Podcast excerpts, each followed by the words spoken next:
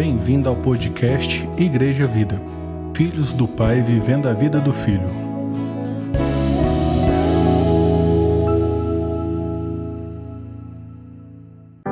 Graça e paz.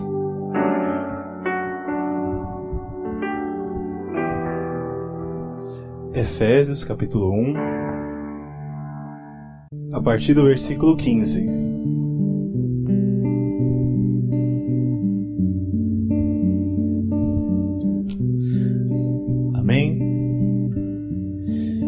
Efésios 1, a partir do 15, diz assim: Por esse motivo também eu tenho ouvido falar da fé no nosso Senhor Jesus que existe entre vós e do vosso amor fraternal para com todos os santos. Não cesso de dar graças por vós, recordando-me de vós em minhas orações, para que o Deus de nosso Senhor Jesus Cristo, Pai da glória, vos dê o espírito de sabedoria e de revelação no pleno conhecimento dele.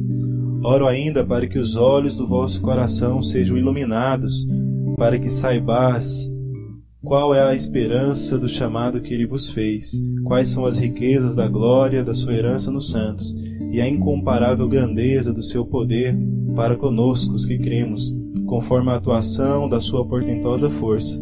E nesse mesmo, esse mesmo poder que agiu em Cristo, ressuscitando-os dos mortos e entronizando à sua direita, nas regiões celestiais, muito acima de toda potestade, autoridade, poder e domínio, e de todo nome que possa ser pronunciado, não somente nesta era, mas da mesma forma na que há de vir, também sujeitou tudo o que existe debaixo de seus pés, e o designou cabeça sobre absolutamente tudo o que há, e o concedeu à Igreja, que é o seu corpo, a plenitude daquele que satisfaz tudo quanto existe em toda e qualquer circunstância. Amém? Vamos orar?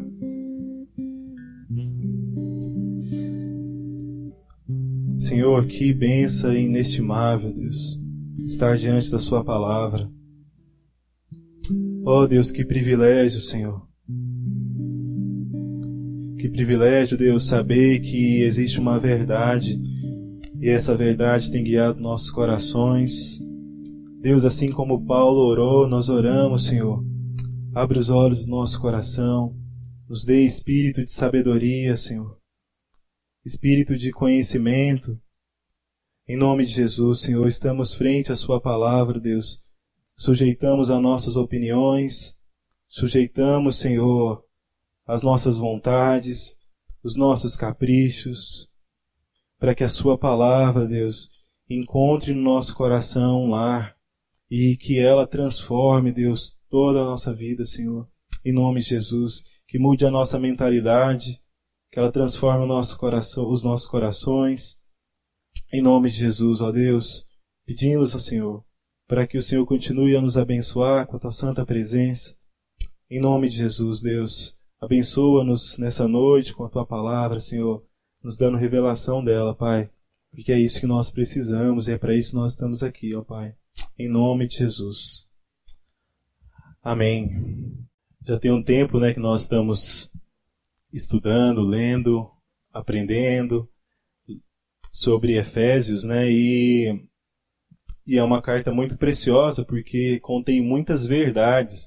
E Efésios é difícil esgotar Efésios, né? A gente já está aqui há algumas semanas e um, na maior parte em um único capítulo. É, porque de fato Paulo ele estava muito inspirado, ele foi muito conduzido pelo Senhor a escrever todas essas verdades bíblicas, né, que tem balizado a nossa fé até aqui. E nesse início do, do livro de Efésios, o livro de Efésios ele é dividido em dois momentos. A gente, se a gente, a gente lê a obra toda, a gente percebe duas orações de Paulo. Na primeira oração, que foi essa que a gente leu, ele apresenta algumas coisas que são basilares na nossa fé cristã. Aí na segunda oração, ele continua falando sobre isso, mas mais voltado para questões práticas, né? E que é o que a gente tem mais meditado. E essas questões práticas, elas nos faz perceber a saúde do corpo. Se o corpo está saudável ou se o corpo está doente. É, ela também faz, faz, faz com que a gente olhe para a nossa caminhada e reveja muitas coisas. principalmente é, sobre aonde está o nosso coração, aonde está sendo direcionados nossos esforços, se é para a manutenção do corpo, se é para a preservação da comunhão, ou se é para viver uma vida ativista, né, como o eu e a minha vontade no centro de tudo. Então tudo isso é apresentado no livro de Efésios, no livro de Efésios e mais algumas coisas. E hoje eu gostaria que a gente gastasse um pouco de tempo no capítulo 1 em algumas coisas que Paulo fala no capítulo 1. Amém? Vamos ler alguns versículos. Primeiro, vamos começar pelo começo, né? Que sempre é um bom começo começar pelo começo. Capítulo 1, versículo 1. Diz assim: Paulo, apóstolo de Jesus Cristo, pela vontade de Deus. Quando a gente começou a estudar sobre Efésios, eu comecei a ler Efésios, e no primeiro dia eu li esse versículo, e eu lembro que eu li com um pouco de pressa, mas aí eu, eu fiquei com isso no meu coração o dia todo, dando aula, eu lembrava disso. Falei, nossa, Paulo ele tinha consciência da vontade de Deus. E isso despertou meu coração e eu comecei a pensar se de fato eu conheço a vontade de Deus. Nós conhecemos a vontade de Deus? Você conhece a vontade de Deus? Será que eu conheço a vontade de Deus? Porque nós sabemos que ela é boa, que ela é perfeita, e ela é agradável. Essas são as virtudes da vontade de Deus. Mas será que eu conheço a vontade de Deus para minha vida? O que eu estou fazendo hoje é segundo e é de acordo com a vontade de Deus? ou é segundo a minha vontade? Porque é, a gente tem que tomar muito cuidado com essa questão da vontade de Deus, principalmente quando a gente lembra de Romanos, quando ele fala isso que a gente acabou de mencionar, é porque a gente sempre, a gente sempre ora assim, né? Quando as coisas começam a dar errado. Senhor, eu quero estar no centro da sua vontade. Oh Deus, no centro da sua vontade. Não existe centro da vontade de Deus. A gente sabe disso. Existe a vontade de Deus. Porque se a gente abrir precedente para o centro da vontade de Deus, a gente precisa considerar que existe uma região periférica. Então, quando eu não estou fazendo aquilo que de fato é a vontade de Deus, eu falo, não, eu estou na região periférica, mas eu chego lá ainda. Eu vou chegar lá no centro da vontade de Deus. E não existe isso. Existe a vontade de Deus. Não existe o. É, e essa vontade, ela é soberana e ela e ela é a vontade de Deus, ela é a verdade. E a gente precisa conhecer essa verdade, essa vontade de Deus. Paulo ele tinha conhecimento disso. E mais do que isso, ele tinha, é, ele balizava toda a sua vida através disso. Olha, tem no capítulo 3, quando ele começa a falar do seu testemunho e do chamado que Deus tinha dado a ele, olha o que, que ele fala. Vamos ler lá, capítulo 3, Versículo, vamos ler o versículo 1. Diz assim: Por essa razão, eu, Paulo, sou prisioneiro de Cristo. Olha, ele sabia que, qual que era a vontade de Deus. Olha, tanto que a vontade de Deus era boa, perfeita e agradável para ele, né?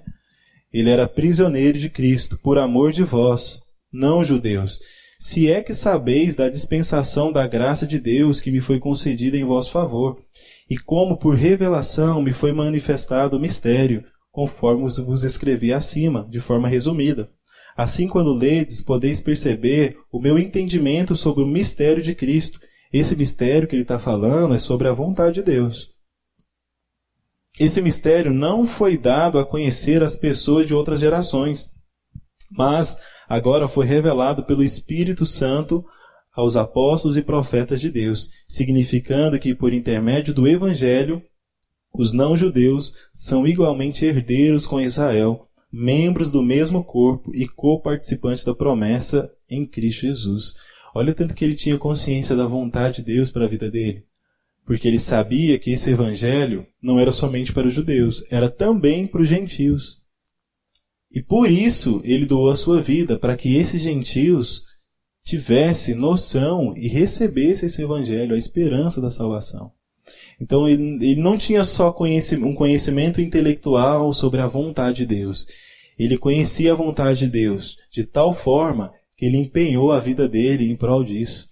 para que as pessoas que não tinham acesso a esse evangelho pudessem ter, inclusive nós. Porque se o evangelho chegou até nós, graças a Deus, porque Paulo compreendeu qual era a vontade de Deus para a vida dele. Amém? Então a primeira coisa que, a primeira coisa que a gente precisa é, pedir graça ao Senhor para que a gente não perca isso de mente é que nós precisamos conhecer a vontade de Deus. A vontade de Deus que é boa, que é perfeita, que é agradável, mas que ela é algo também particular e a gente precisa compreender isso em sua totalidade. A gente não pode reduzir a vontade de Deus só quando as coisas estão dando vão muito bem na nossa vida. Amém? Vamos prosseguir então a leitura. A primeira coisa é isso. Paulo ele tinha conhecimento da vontade de Deus. Versículo 3. O que, que diz no versículo 3?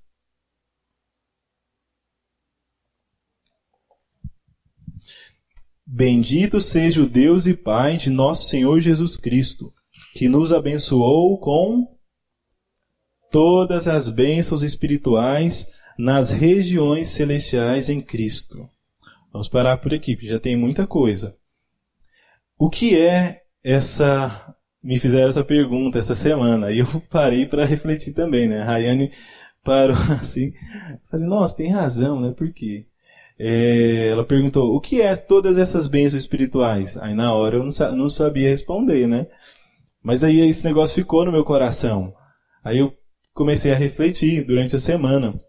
E eu devolvo a pergunta que ela que ela me fez. O que é, é essas todas as bênçãos espirituais nas regiões celestiais em Cristo? O que é isso que Paulo está falando? Nós temos uma uma visão errada sobre o que é ser abençoado e isso é de comum acordo, amém? Não é verdade? Assim, com a avalanche de, de mensagens, pregações e tudo mais que foi ministrado, ensinado, infelizmente, no Brasil, é, né, sobretudo no Brasil, né, vamos falar de nós mesmos, é, a gente aprendeu, a gente absorveu uma visão errada do que é ser abençoado. O que é ser abençoado hoje para nós, a igreja, tá? Vamos falar de nós, da igreja. Vamos pensar no todo, não só na igreja vida. O que é ser abençoado? O que, é, é, quando a gente pensa numa pessoa abençoada? O que, que essa pessoa possui? Bens. É a primeira coisa que a gente pensa. Nossa, isso aí é fiel. Esse aí não falha em um dízimo. Esse aí, a cartelinha do dízimo, tá? É a nossa primeira visão do que é ser abençoado. E em contrapartida, quando o que, que a gente pensa quando a gente é, imagina uma pessoa que não é abençoada. Nossa, isso aí deve estar em pecado. pecado oculto. Lembra dessa? Gente do céu. Ô oh, Senhor. Pecado oculto. Ah, isso aí não é fiel. Esse aí não está com a cartelinha em dia, não. Eu lembro de uma pessoa uma vez, foi estava no trabalho, ele foi falar sobre uma pessoa que quase sofreu um acidente. Aí por pouco a pessoa se livrou. Aí ele falou assim: Isso aí tava com, com o dízimo em dia. Gente, quando eu ouço isso assim, eu fico sem reação, porque para consertar um ensino errado, senão a gente, a gente é, isso não é omissão. Pode ser em alguns casos, mas não, não, é, não é a tentativa de ser omisso. Mas para consertar isso, imagina o tempo que vai levar. Aí você vai, não, discutir vai apresentar a sua opinião. Aí vira aquela coisa que não chega a lugar nenhum. Então, assim, você só ora e fala, Deus, abre os olhos do nosso irmão aqui, porque o negócio está feio, né? Porque é uma visão muito limitada, muito distorcida do que é ser abençoado. Ser próspero, a gente já aprendeu isso na igreja. O que é ser próspero? Se, a primeira vez que eu ouvi isso, eu falei, não, eu quero guardar isso no meu coração. Ser próspero é andar com Deus. Quando eu ando com Deus, eu sinto falta de alguma coisa? Quando eu sinto falta de alguma coisa, será que é porque eu não estou andando com Deus? Percebe que é sempre a direção da verdade bíblica está sempre apontada para o nosso coração? Quando eu não me sinto abençoado, é porque eu não estou andando com Deus. Andar com Deus não é ir para a igreja, faz parte. Andar com Deus não é só escutar louvor, escutar pregação. Andar com Deus é andar com Deus, igual a gente anda com a pessoa, lado a lado, abrindo o coração, expondo as fraquezas. Isso é andar com Deus. Isso é ser abençoado, é ser próspero. Eu sou próspero é porque eu não sinto falta de nada, porque eu tenho Deus comigo. Se eu não sinto falta de nada, não é porque eu tenho tudo, mas que apesar de tudo, eu sinto satisfação em Deus, porque eu tenho Deus comigo, eu ando com Deus. E ser abençoado é isso, é andar com Deus. O que marcou a caminhada da igreja até aqui? O que foi definidor para a igreja até aqui? Outra pergunta. Enquanto isso, eu vou tomar minha água. Não foi o fato de Deus se manifestar no meio da igreja? Aonde as nossas estratégias nos levaram? Aonde as nossas programações nos levaram? Em poucos lugares, na é verdade? Mas aonde a presença de Deus nos levou? Ela não tem nos sustentado até aqui? Ainda quando falta tudo isso, a presença não tem nos sustentado até aqui? A igreja ela já é abençoada porque Deus ele se manifesta na igreja. Eu lembro de uma vez no Horizon, há muito tempo, quando a gente foi com o ministério, foi uma viagem muito boa, um tempo maravilhoso, e lá no Horizon, um do, dos pastores que ministraram, o Leandro Vieira, ele falou sobre, sobre isso. Ele usou uma figura que eu achei extraordinária, que ele falou que a igreja ela está entre o céu e a terra. É, ela é intersecção, ela é o que liga o céu e a terra. Ela está entre esses dois lugares. E a igreja ela é, ela é o canal de Deus para atingir a terra. Sempre que Deus quer tocar um povo, uma nação, e começa pela igreja, e é sempre pela igreja. A forma de Deus se revelar não é através da política. Tá ok? Tô brincando. É porque está muito quente, né? Então você tem que Oh, meu Deus. A forma de Deus se manifestar a uma nação não é através da política, ainda que isso faça parte, mas através da igreja. E quando a igreja se dá as costas para a verdade bíblica e se rende a qualquer coisa que seja, ainda que seja política ou qualquer outra coisa, nós estamos em pecado. E nós precisamos voltar. Porque a via de Deus para atingir a terra é a igreja. Não é da terra para a igreja, é da igreja para a terra não é da política para a igreja, não é da grana para a igreja, não é do recurso, não é de nada disso. A gente, a gente conhece a história, a gente sabe que as nações que mais foram abençoadas começou com um povo que se reunia para adorar a Deus e desfrutar das verdades bíblicas. Isso é ser abençoado. A igreja ela já é abençoada porque Deus se manifesta no meio da igreja. Mas por que que as pessoas não sentem o frescor dessa benção mais? Por que será? Porque nós estamos trocando nosso lugar de intersecção do céu com a terra, para receber da terra, não para que a terra seja abençoada através de nós, nós somos a igreja, através do evangelho. Amém? Então, ser abençoado, ter revelação dessa todas as bênçãos espirituais nas regiões celestiais em Cristo, é saber que nós somos a intersecção dos céus com a terra. Deus só vai alcançar a terra, o mundo inteiro, através da igreja. Não é preocupação de Deus a política, a recessão mundial, o anticristo, não. Mas é muito triste quando a gente lê a palavra e a gente percebe isso com a ação divina, quando a igreja dá as costas para Deus, para se render a outros deuses. E é algo que a gente precisa sempre vigiar o nosso coração, nosso coração. Nós já somos abençoados. Nós já estamos nas regiões celestiais. Nós somos o canal de Deus para alcançar a terra. Deus não vai usar outra coisa. Deus não vai usar facilidade. Se nós queremos facilidade, nós precisamos ir para outra religião. Nós temos uma certeza. A certeza ela é assegurada por Deus. Amém? Mas, é, continuando aqui no capítulo 1, nessa parte do versículo 3, que Paulo fala de todas as bênçãos espirituais nas regiões celestiais em Cristo, é possível observar também que Paulo expõe isso em vários trechos, do, do, até o capítulo 3. Antes de entrar no capítulo 4, capítulo 5, ele começa a falar de questões práticas e, pra, e algo que para abençoar a igreja de Éfeso e para manter a saúde da igreja em dias. É, vamos ler algumas partes que ele fala, que ele dá alguns sinais do que é ser abençoado. Versículo 4 diz assim: Portanto, Deus nos escolheu nele antes da criação do mundo para sermos santos e irrepreensíveis. Isso é ser abençoado. Deus me escolheu nele para ser santo e irrepreensível. Santidade aqui não é somente uma questão de padrão de comportamento, mas é uma realidade de vida.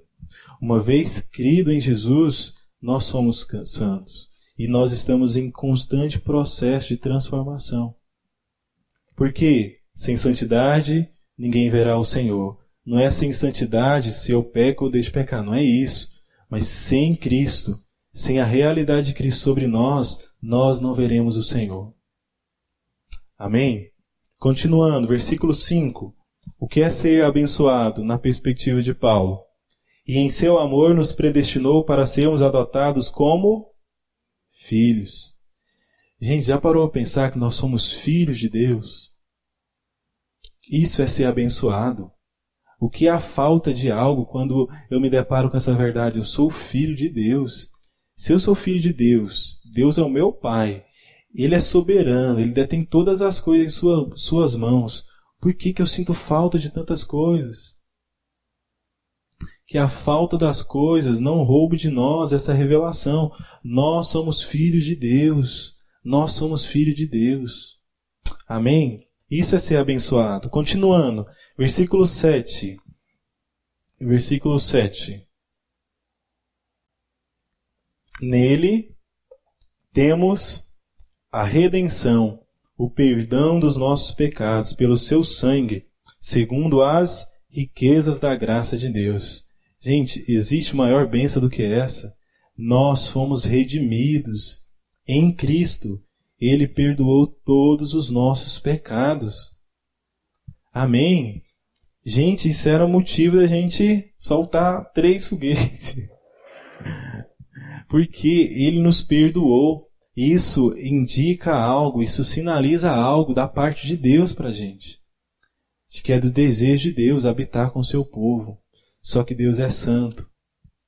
É por isso que Ele nos chamou para ser santo e repreensíveis, Ele nos predestinou para ser adotados como filho, Ele nos redimiu do nossos pecados, Ele nos perdoou de todo e qualquer pecado. Amém? Continuando, versículo 13. O que é ser abençoado? Nele igualmente vós, tendo ouvido a palavra da verdade, o evangelho da vossa salvação, e nele também crido, foste selados com o Espírito Santo da promessa, que é a garantia da nossa herança, para a redenção da propriedade de Deus, para o louvor da sua glória. Isso é ser abençoado. Nós temos uma herança. Por isso que ele nos salvou. Porque Deus ele vai nos dar algo. E não é também, né, outras coisas assim de, de ensino errado, eu vou ter uma mansão de ouro no céu, né, aquelas coisas. É, o Léo vai ter um condomínio lá no céu. Malqueiro. é, aí vive uma vida cristã em virtude do que eu posso obter lá no céu. Como se a Bíblia deixasse margem para isso. É tudo especulação. Se não está escrito, é especulação. Se é especulação, para que gastar tempo com isso? Mas nós temos de fato uma herança. E essa herança, ela diz mais respeito a Deus do que a nós.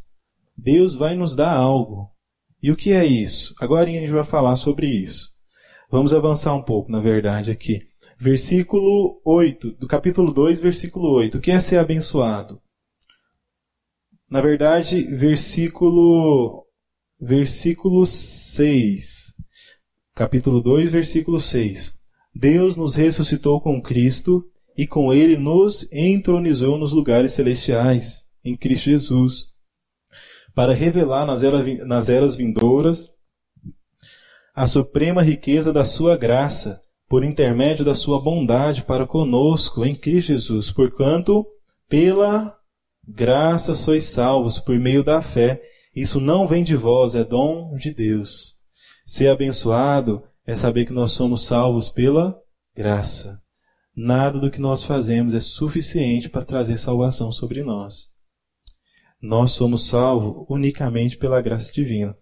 Amém? E para terminar sobre isso que é ser abençoado, é, versículo 15. Na verdade, 14. Diz assim: Portanto, ele é a nossa paz. De ambos os povos fez um só, e derrubando o muro de separação em seu próprio corpo, desfez toda a inimizade, ou seja, anulou a lei dos mandamentos expressa em ordenanças para em si mesmo criar dos dois um novo ser humano, realizando assim a paz e reconciliar com Deus os dois em um só corpo pelo ato na cruz, por intermédio do qual ele destruiu toda a irreconciliabilidade. Isso é ser abençoado. Existia um muro de separação que, de fato, separava os judeus e os gentios. Mas através de um ato na cruz, Deus fez dessas duas realidades uma só. Deus criou uma nova categoria de ser humano, ele não criou uma nova raça, ele criou uma nova categoria de ser humano, que é o filho, a filha. Quando Deus olha para nós, ele não vê a Priscila, brasileira, goiana. Não, ela vê, ele vê a filha. Quando Deus olha para o Léo, não vê o Léo, é, paulista, né, Léo? Palmeirense. Paulista, portanto, palmeirense. Deus vê o filho o filho Léo. Amém? Isso é ser abençoado. E por último, versículo 19. Portanto, não sois mais estrangeiros nem ignorantes. Pelo contrário, sois concidadão dos santos e membros da família de Deus. Amém? Isso é ser abençoado. Isso é ser abençoado com todas as bênçãos espirituais nas regiões celestiais. Ele nos predestinou para sermos adotados como filhos. Ele nos livrou de todos os nossos pecados. Ele nos ofereceu graça quando nós merecíamos juízo. Ele fez de nós, ele anulou o muro de separação que existia e nos transformou em filhos. E por último, ele nos fez membros da família de Deus. Gente, para que, que serve uma família? Vocês são muito mais experientes do que eu. Estou começando agora. para que, que serve uma família? Para você. Para você, eu vou perguntar para alguém. Agora é a hora, todo mundo faz assim. para você. Olha o Jean olhando assim. Para você, Kennedy, tá mais perto? Para que, que serve uma família? Para manifestar Deus? Para você, Luzi, manifestar Deus. Rainara, Rainara é uma grande interlocutora, então, ó, vai sair muitas coisas de lá.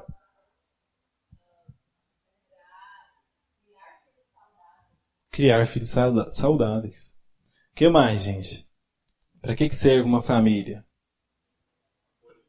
Acolhimento. O que mais?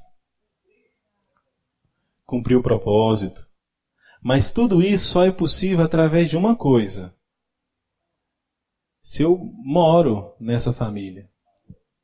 Igual o Kennedy falou, manifestar a Deus. Ele só consegue manifestar a Deus na família dele morando com a família dele. Olha, vamos ler o versículo 22 do capítulo 2. Na verdade, o versículo 19, de novo, até o 22. Diz assim: Portanto, não sois mais estrangeiros nem imigrantes, pelo contrário, sois concidadão dos santos e membros da família de Deus, edificado sobre o fundamento dos apóstolos e dos profetas, sendo o próprio Cristo Jesus a pedra principal, angular desse alicerce. Nele, o edifício inteiro, bem ajustado, cresce para ser um templo santo no Senhor, no qual também vós juntos sois edificados para para a habitação, morada de Deus.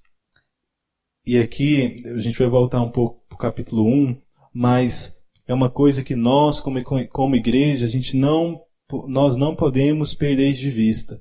Deus vai habitar no meio do seu povo. Deus vai morar com a gente. Deus vai habitar no meio do seu povo. Essa é a maior promessa que nós temos. Essa é a maior benção possível, essa é a maior herança que nós poderíamos receber. Deus vai habitar no meio do seu povo. E é para isso que ele nos fez santos, é para isso que ele nos fez irrepreensível, é para isso que ele nos adotou como filhos, é para isso que ele nos transformou em membros da sua família, porque Deus vai morar no meio do seu povo. Amém? Essa é a nossa herança. Essa é a promessa que Deus fez. E isso é o que o Paulo falou sobre o mistério da sua vontade. Paulo ele está falando da vontade de Deus. Gente, a vontade de Deus é morar com a igreja, morar no meio do seu povo. Não era assim lá no jardim? O que que fazia do jardim tão especial? Era porque Adão era muito inteligente? Era porque Eva era muito inteligente? Eles eram bons em administração? Não tão bons assim? Pelo menos começou. O que que fazia do jardim tão especial? A presença. Deus habitava com eles. O pecado, por um breve momento, ele trouxe essa ruptura.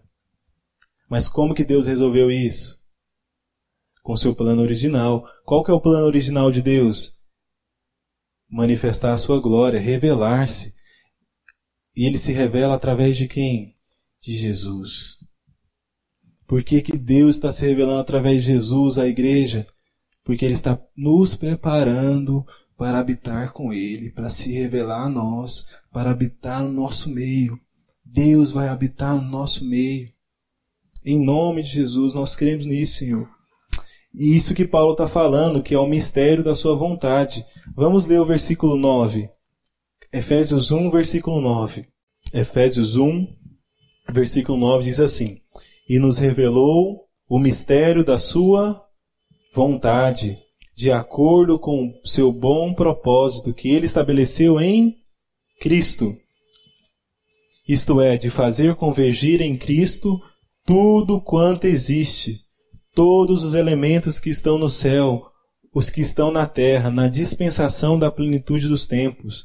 Nele fomos também escolhidos, tendo sido predestinados conforme o plano daquele que cria absolutamente tudo, de acordo com seu bom propósito, com o bom propósito da sua vontade, com o objetivo de que nós, o que primeiro esperamos em Cristo, sejamos para o louvor da sua glória. Nele igualmente vós, tendo ouvido a palavra da verdade, o evangelho da vossa salvação, e nele também crido fostes selados com o Espírito Santo da promessa, que é a garantia da nossa herança para a redenção da propriedade de Deus, para o louvor da sua glória. Amém. Qual que é o mistério da soberana vontade de Deus? Revelar a Cristo tudo que existe, tudo que existe está indo de encontro a Jesus. Tudo que existe, as nossas vidas, a natureza, tudo, tudo está indo de encontro a Cristo. Porque essa é a vontade de Deus, esse é o mistério da soberana vontade de Deus. E através de Cristo, Deus ele vai resgatar um povo. Um povo, como diz no versículo 14, que é sua propriedade. Deus, não existe salvação individual, existe salvação de um povo. Existe a salvação de uma propriedade. Deus, Jesus, ele morreu na cruz para salvar a igreja.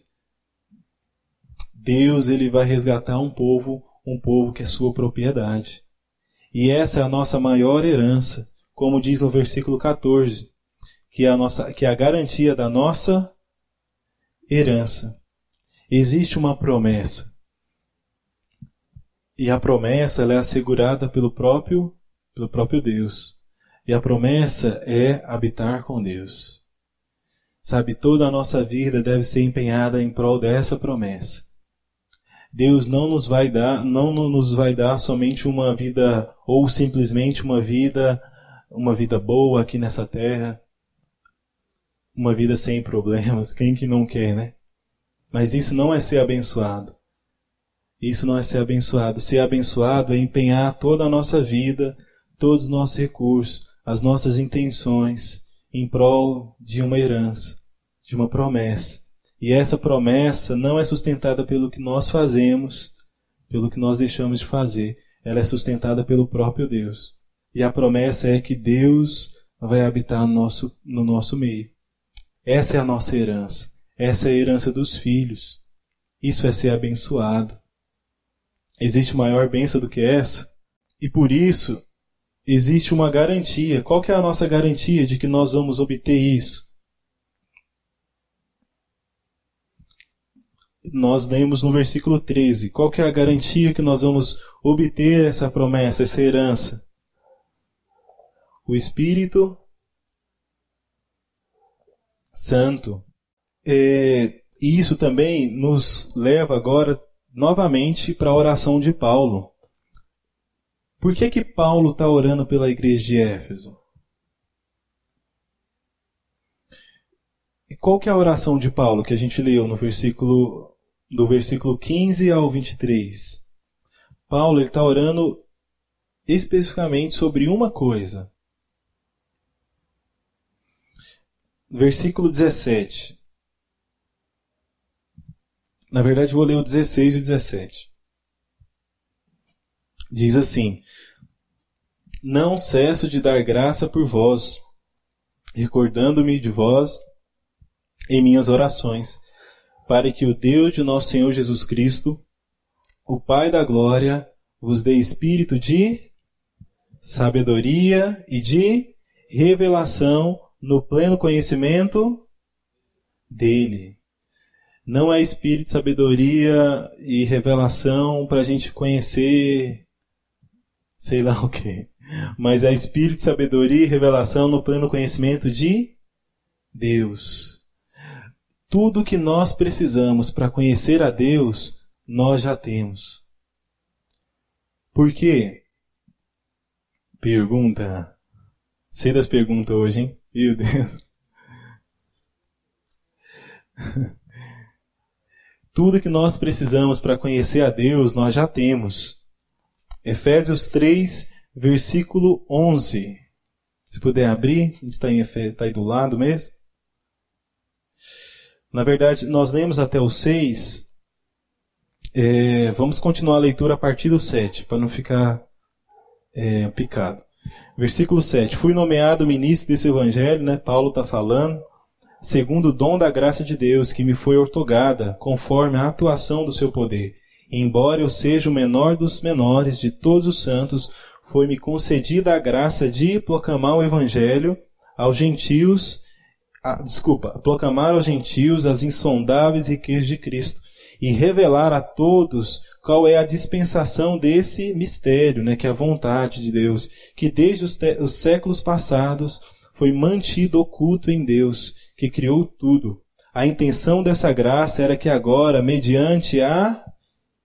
Fala bem forte, mediante a igreja, a multiforme sabedoria de Deus se tornasse conhecida dos principados e autoridades nas regiões celestiais, conforme o eterno propósito de Deus realizado em Cristo Jesus, nosso Senhor, por intermédio de quem temos livre acesso a Deus em plena confiança pela fé na Sua pessoa.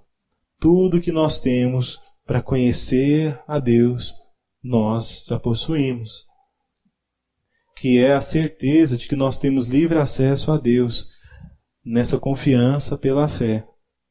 Amém? Então, essa é a nossa herança. É por isso que é, é muito pouco É, nós estamos num dia muito importante, é impossível não falar desse dia, mas é muito pouco depositar a nossa esperança na política, gente.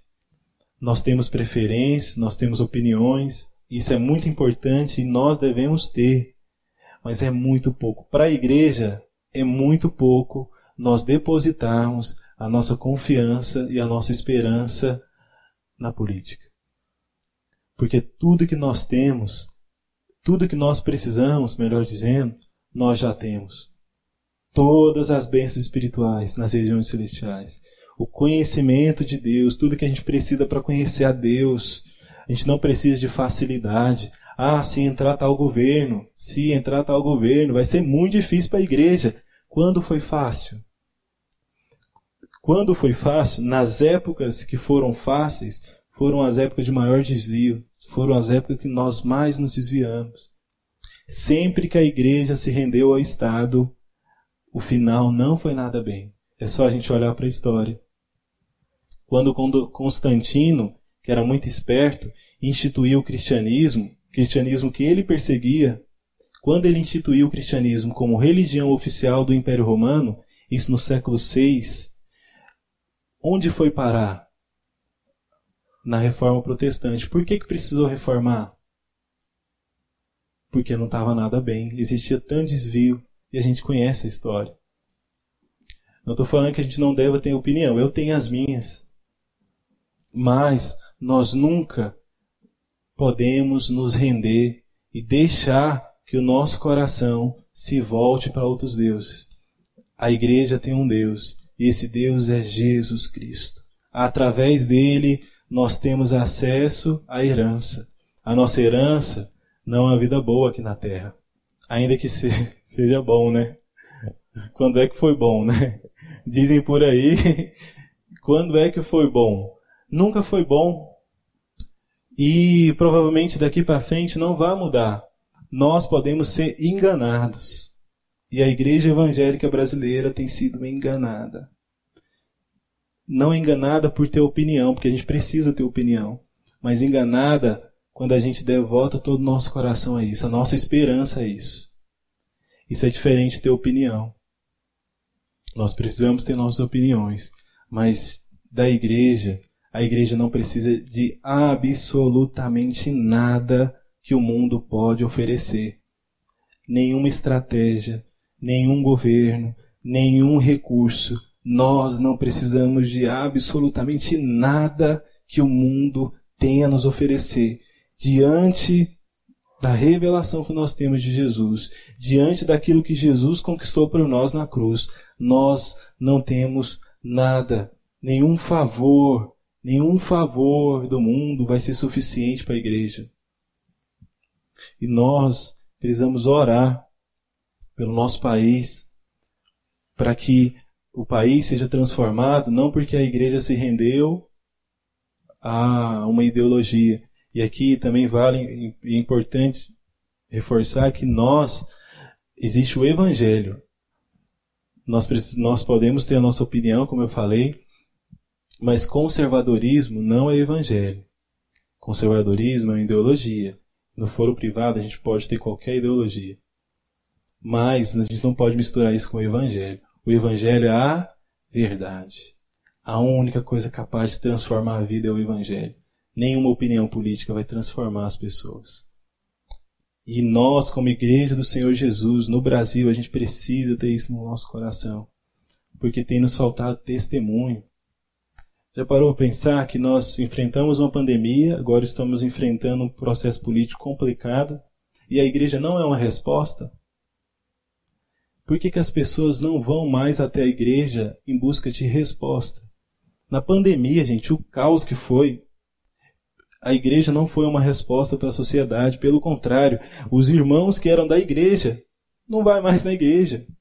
Diante de uma pandemia, de um cenário assim que a gente nunca enfrentou, do pior, a pior realidade, em vez de os, os irmãos se unirem e doar sua vida em prol disso, não saíram da igreja.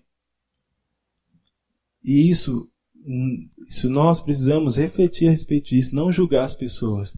Mas será que nós, como igreja, E aqui a responsabilidade é nossa, de todos nós. Será que nós temos sido testemunho, resposta? Será que a nossa vida influencia tanto a ponto das pessoas falar, não, eu preciso ir para a igreja, porque eu não tenho mais, eu cheguei no fundo do poço. Hoje as pessoas chegam no fundo do poço e lá permanecem. E lá permanecem. Elas não vêm mais arrastadas, antes elas vinham arrastadas para a igreja, sem força, sem esperança, em prol de uma palavra, e elas tinham uma palavra, mas hoje nós temos opiniões, não palavra. A verdade deixou de ser primazia no nosso coração. E aqui eu estou fazendo um desabafo particular. Claro que o púlpito não é lugar para isso, mas que o Senhor nos leve a refletir sobre esses dias, para que nós sejamos testemunhos.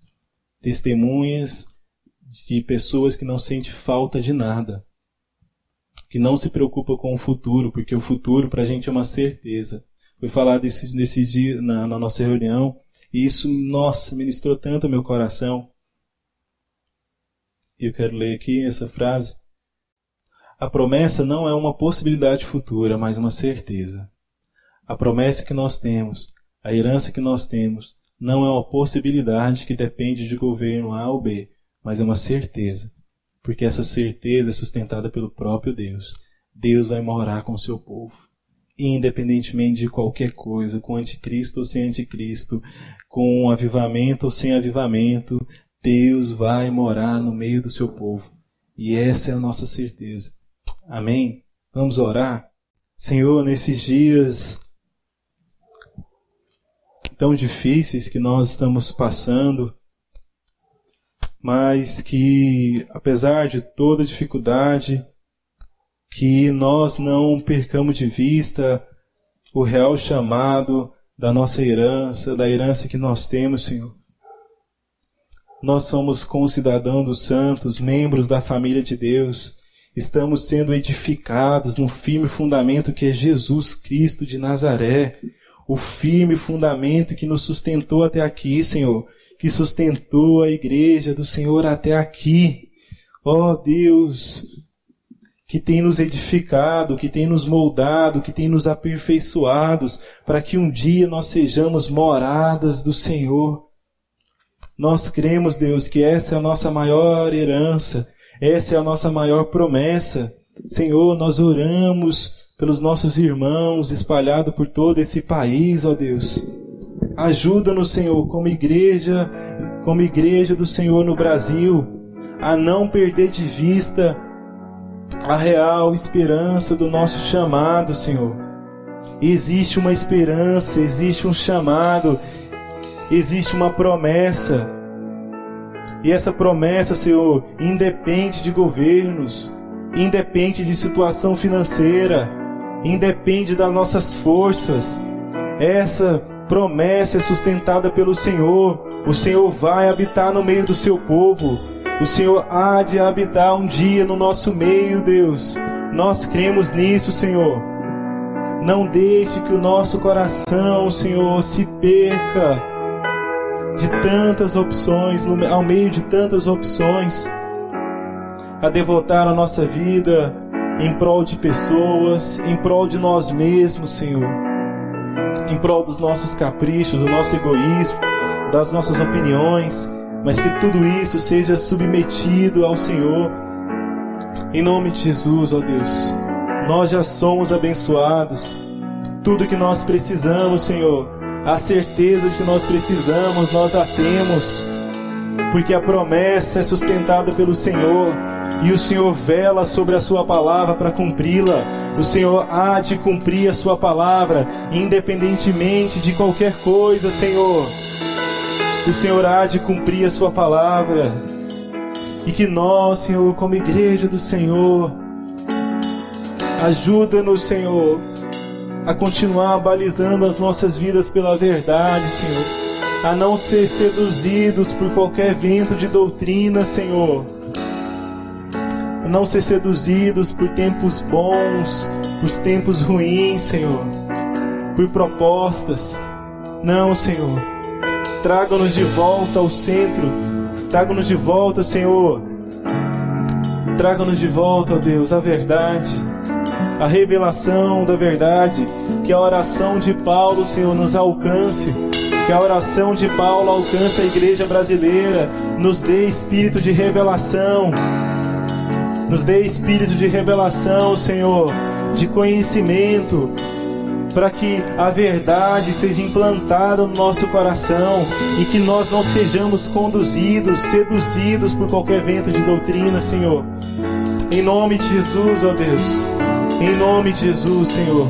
Abençoa-nos como igreja a conduzir as nossas vidas, as nossas famílias, não segundo as nossas opiniões, mas segundo a verdade. E não perder de vista, Senhor, as verdades bíblicas nós já somos abençoados, nós já estamos nas regiões celestiais. Tudo que nós precisamos, o Senhor já proveu na cruz. Tudo que nós precisamos, Senhor, o Senhor conquistou na cruz. Em nome de Jesus, essa é a nossa esperança. E é nisso que nós depositamos o nosso coração, Senhor existe uma promessa, existe uma herança para os seus filhos, existe uma herança para a igreja. E essa herança é que um dia o Senhor vai habitar no nosso meio. Um dia o Senhor vai habitar no nosso meio. Aguardamos por esse dia, Senhor. Somente nesse dia nós seremos plenos, satisfeitos, cheios e plenos de justiça. Em nome de Jesus, até que esse dia até esse dia, Senhor, ajuda-nos como igreja a permanecer o nosso coração sempre devoto, balizado na verdade, Senhor, para que nós sejamos testemunhas, um exemplo para o mundo, um exemplo para o Brasil, Senhor.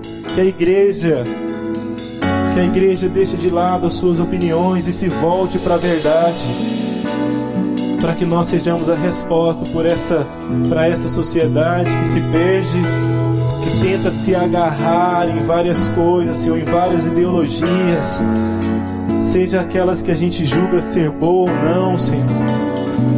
Que essa sociedade, que ela entenda que não existe valor eterno nisso, Senhor. O valor eterno está somente naquilo que a igreja pode oferecer, o Evangelho de Jesus Cristo, nosso Senhor. Que essa seja a nossa resposta, Senhor em nome de Jesus, Senhor. Que os ventos bons que sopram sobre essa nação não nos conduza como igreja, Senhor, à apostasia. Em nome de Jesus, Senhor. Que os bons ventos que virá sobre o Brasil, que os bons ventos, Senhor, que vêm sobre essa nação, não nos leve à apostasia, Senhor. Em nome de Jesus, em nome de Jesus, Senhor, resgata a sua noiva com a verdade. E que nós sejamos uma comunidade, Senhor, que preserva pela verdade, que zela pela comunhão dos santos,